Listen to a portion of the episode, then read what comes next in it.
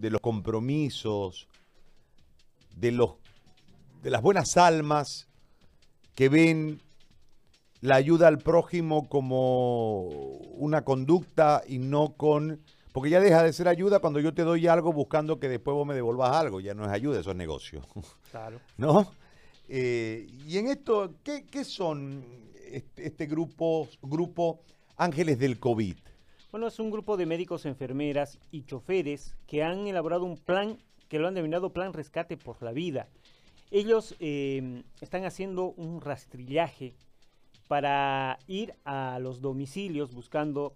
Eh, Nosotros hicimos una encuesta, ¿te acordás? Correcto, justamente más o menos va por ese, por ese lado. La idea es llegar por lo menos a 700 mil domicilios eh, en 10 días para que se pueda hacer este rastrillaje y se pueda ubicar a las personas que están... Eh, y desde el diagnóstico clínico, medicar, ¿eso es más o menos? Exactamente. A ver, llegado, Sí, sí, sí, seguí, seguí. Han llegado a, 100, a 1.100 personas y se han salvado a personas que están en estadio 2.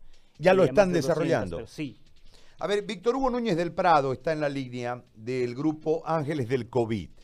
Víctor Hugo, gracias primeramente por atendernos. A ver, explíquenos, por favor, de qué se trata. ¿Qué es esto? Grupos, Grupo Ángeles del COVID. ¿Cómo estás?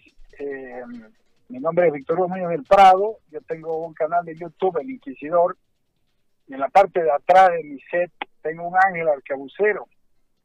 Entonces, cuando vimos que el problema de la salud de la gente era no solamente eh, de salud, sino que también financiero, con el arquitecto Luis Díez empezamos un plan para ayudar a la gente sin recursos. Y el problema es que en un domicilio, en un domicilio hay una persona afectada, pero viven otras 14 personas en muchos domicilios, en muchos en muchos tipos vecindad, tipo tambo, inmediatamente empezaban a presentar síntomas los otros. Entonces, siguiendo el protocolo del doctor Erlan Bacadíes, y con los recursos que pudimos conseguir con donaciones, con amigos, con plata prestada, hemos empezado a atender a las personas a la 1 de la mañana, a 3 de la mañana, a mediodía, en la tarde, y hemos logrado atender a 200 personas que estaban ya con problemas de motricidad, con problemas de oxigenación, que no podían respirar, no se podían levantar de la cama, y le llevábamos la medicina, la dejábamos una bandejita en la vereda, no para evitar contagio, y, continuamos con, el, con la atención, digamos, a través de WhatsApp para seguir cómo era que estaba eh, evolucionando esa persona y la hemos, hemos salvado a todas.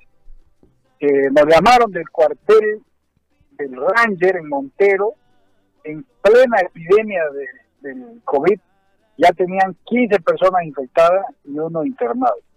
Entonces, lo que hicimos fue ir y repartir la ivermectina a todos los conscriptos, que fueron casi 400, y se cortó el contagio inmediatamente. Repetimos el experimento a solicitud de la Fuerza Armada en Yapacaní, y hace muy pocos días en el DP5 en la policía se le aplicó este procedimiento de desparasitación voluntaria a 100 efectivos más de la policía. Entonces, estamos viendo ya con números estadísticos y con resultados palpables, tocables, con resultados, con testimonios de personas que no podían hablar cuando llamaban por teléfono y que una hora después llaman llorando y agradeciendo a Dios y a los ángeles que por gracias a nosotros ellos han podido amanecer un día más.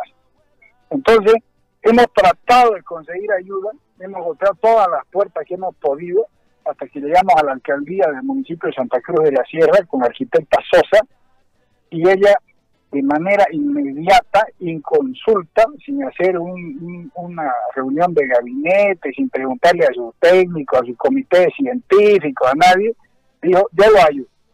Entonces ya hicimos pública la convocatoria que la hacemos ahora, aprovechando tu programa, para que la gente se una, para que los médicos, las enfermeras y las personas con vehículos se unan para hacer una atención emergente, lograr líderes de barrio, cada V tiene que tener una persona que tenga medicina y que pueda a la una de la mañana o a las tres de la mañana caminar cinco, seis, siete cuadras y, y darle el remedio a las personas. Ahora, le explico, no hay test para saber si hay el COVID. Y si hay los test, tardan siete días. Cuando una persona pide el test, cuando le quedan dos días de vida.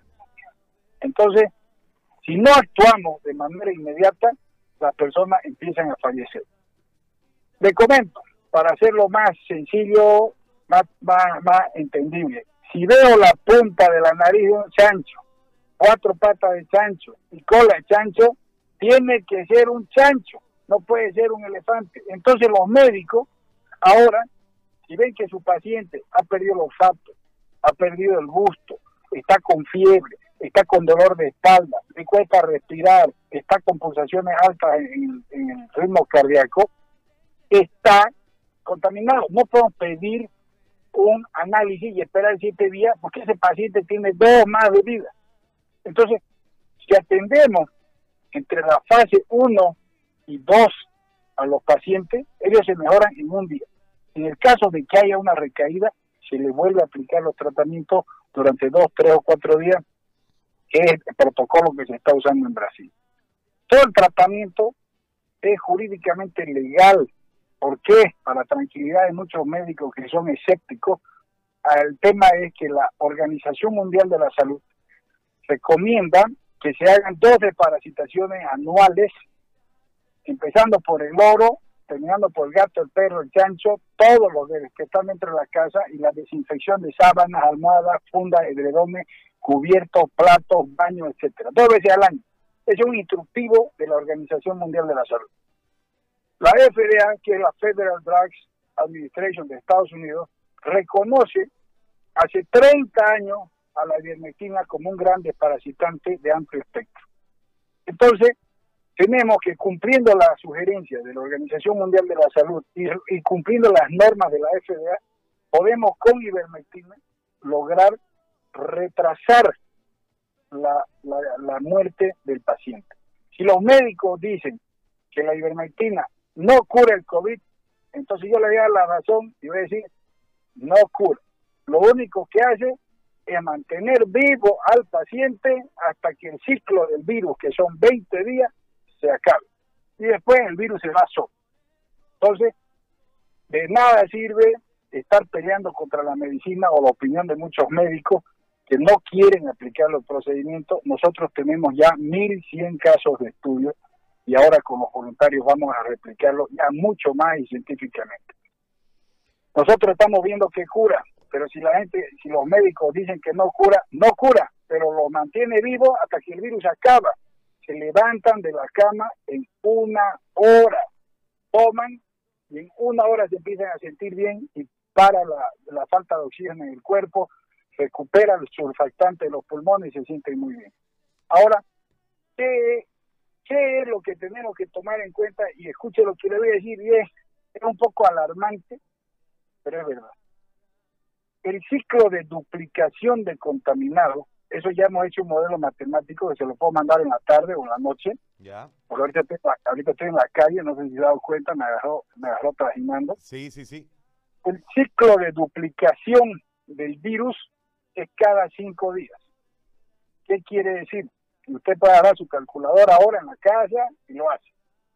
Hace 70 días teníamos dos casos confirmados de infectados del virus. En los 70 días que han pasado, se generaron 12 ciclos. Quiere decir, dos infectados, un ciclo, cuatro infectados, un ciclo, ocho infectados, otro ciclo, 16, 32, 64, 128, 256, 512, 1024, 2048, 4096. Y seguimos y llegamos al ciclo 12, que es el primero de este mes. ¿Con qué cifra? 20 mil infectados. Y usted me va a decir, no, pues, Víctor Hugo, usted está hablando barbaridades, son 10 mil, las cifras oficiales son 10 mil. Yo le voy a decir, tiene usted la razón, pero los análisis tardan 7 días. O sea, la lectura oficial del día de hoy es de hace 7 días. Usted le aumenta un ciclo más a lo que yo acabo de decir y es la información oficial. Hoy, primero, bueno, no hoy, el primero de, junio, empezamos con 20 mil. Este mes tiene cinco ciclos. Usted agarra 20 mil y lo multiplica cinco veces. Te la voy a dejar de tarea, Ya. pero julio arrancamos con medio millón de infectados. Sí. La, la estadística de muerte de esta enfermedad es del 10% de las personas que se enferman. No se alarmen. ¿Qué quiere decir? Si 100.000 personas se contagian, solamente 1.000 ¿no? Van a morir. De 100.000, 10.000 se enferman, 10.000 necesitan medicina, 10.000 si pudieran acceder oportunamente a un remedio a la hora que se sienten mal, no morirían, pero son así. De 100.000, 10.000 se enferman, 10.000 necesitan medicación. No estoy hablando de internación porque asuma que ya no hay hospital, asuma que no hay test, asuma que no hay respiradores. De 100.000, 10.000 se enferman y de esos 10.000, 1.000 no van a sobrevivir. Entonces, si estamos empezando hoy con 20.000, de esos 20.000, 2.000 van a necesitar medicina y en los próximos 15 días se pueden morir 200. ¿Me entiendes? Sí. Pero estamos hablando solamente de los que tenemos contabilizados el primero de junio. Entonces, al llegar al primero de julio, que son casi medio millón de personas infectadas, 680 mil para ser exacto, al llegar al primero de julio con 680 mil, 68 mil van a presentar enfermedades, 68 mil van a requerir medicina. Y de esos 68 mil, 6.800 se van a morir. Entonces, lo que tratamos de hacer es tener en cada V, en cada cuadro estratégico de la ciudad, un jefe de área, un encargado, que sea una enfermera, que sea un médico o que sea un encargado de logística, que funcione como un bodeguero y que tenga la medicina. Si se acaba la medicina de la ivermectina para humanos, tenemos que usarla la que es para animales. Se ha comprobado ya 30 años que se usa en el Benipando, nadie se ha muerto, nadie se ha enfermado. Hay estudios con más de 2 millones de casos sin ninguna hepatotoxicidad, sin problemas renales.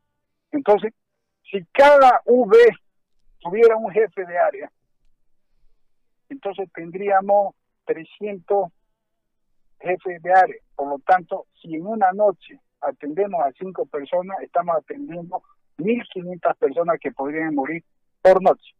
Entonces, el rastrillaje organizado por el municipio de manera espectacular y de manera eh, muy, muy logísticamente profesional va a determinar un, un mapeo total de la ciudad y casa por casa tocando la puerta, señora, usted está bien.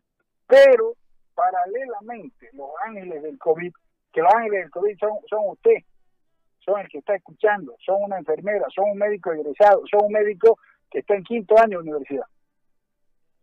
Si ellos pueden tener la medicina en su casa y podemos llegar a las personas que pongan un paño blanco en su puerta y diga, yo me voy a morir, estoy enfermo o estoy afectado o me siento mal o tengo muchos los síntomas, como dice el doctor Bacadie, tenemos que enseñarle a la población a la determinación y a la autodiagnosis de los síntomas para que uno no necesite un médico para saber si está enfermo, como le decía. Si veo la nariz del chancho, la pata y la cola, probablemente sea chancho. Entonces, si yo pierdo el olfato, si pierdo el gusto, estoy con fiebre, estoy con dolor de espalda, estoy con cansancio, que es el primer síntoma del cansancio porque baja la saturación de oxígeno, entonces es un chancho, ¿no? Está usted con COVID. Si se va a hacer un análisis, hasta que llegue el resultado, han pasado siete días, y el grado de complicación es tal que es muy difícil revertir la salud de esa persona. Pero si hoy día, cuando yo determino en mi casa que mi marido, que mi suegra, que mi hijo está con los síntomas y pudiera hoy día o más tardar mañana conseguir la medicación, se para en seco la evolución de la enfermedad. Entonces, ojalá Dios nos acompañe y podamos conseguir los voluntarios, porque si no, agosto no nos van a alcanzar los cementerios. Muy bien. Víctor Hugo, yo le agradezco por la explicación, muy amable, muchas gracias y felicitarlo por la iniciativa y lógicamente eh, entiendo que la gente va, va a apoyar esto, es muy, muy importante. Además, con el soporte de la alcaldía se va a poder desarrollar sin mayores inconvenientes. Yo le agradezco mucho por este contacto, le pido mil disculpas por eh, haberlo interrumpido justamente cuando estaba eh, trasladándose y le agradezco. Toda ayuda, toda ayuda es bienvenida. En, en, en YouTube hay el Inquisidor Internacional, en Facebook hay el Inquisidor Internacional y ahí están los links para unirse al grupo de Telegram porque WhatsApp se llenó en una hora, los médicos están atentos, quieren hacer, quieren ayudar Tuvimos la primera reunión el día de ayer, asistieron 78 médicos por Zoom y presenciales 32. Fue espectacular el sentimiento, la necesidad de la gente de reaccionar a esto. Escuche, hoy el ciudadano tiene que ayudar al ciudadano. No existe el ángel mágico que va a venir del gobierno a abrirle la boca a uno y darle el remedio.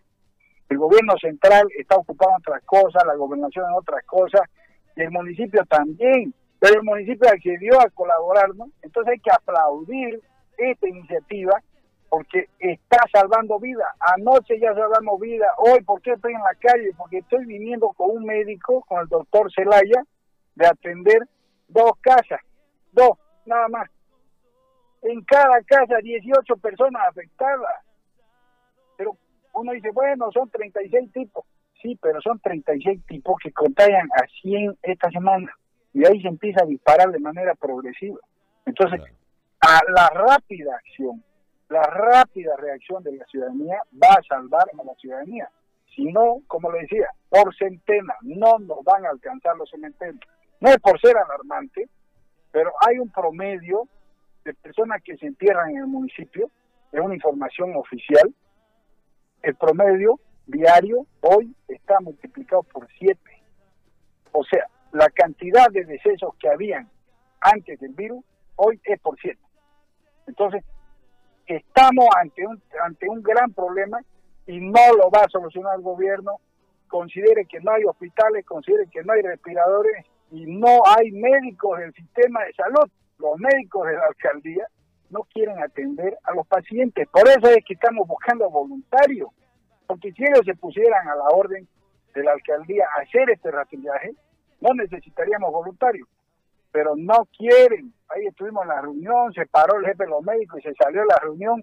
Entonces, no podemos esperar a las autoridades. Es el momento en que el ciudadano ayuda al ciudadano. Si no te salvo yo hoy a vos, vos mañana no me vas a poder salvar a mí. Te quedo muy agradecido.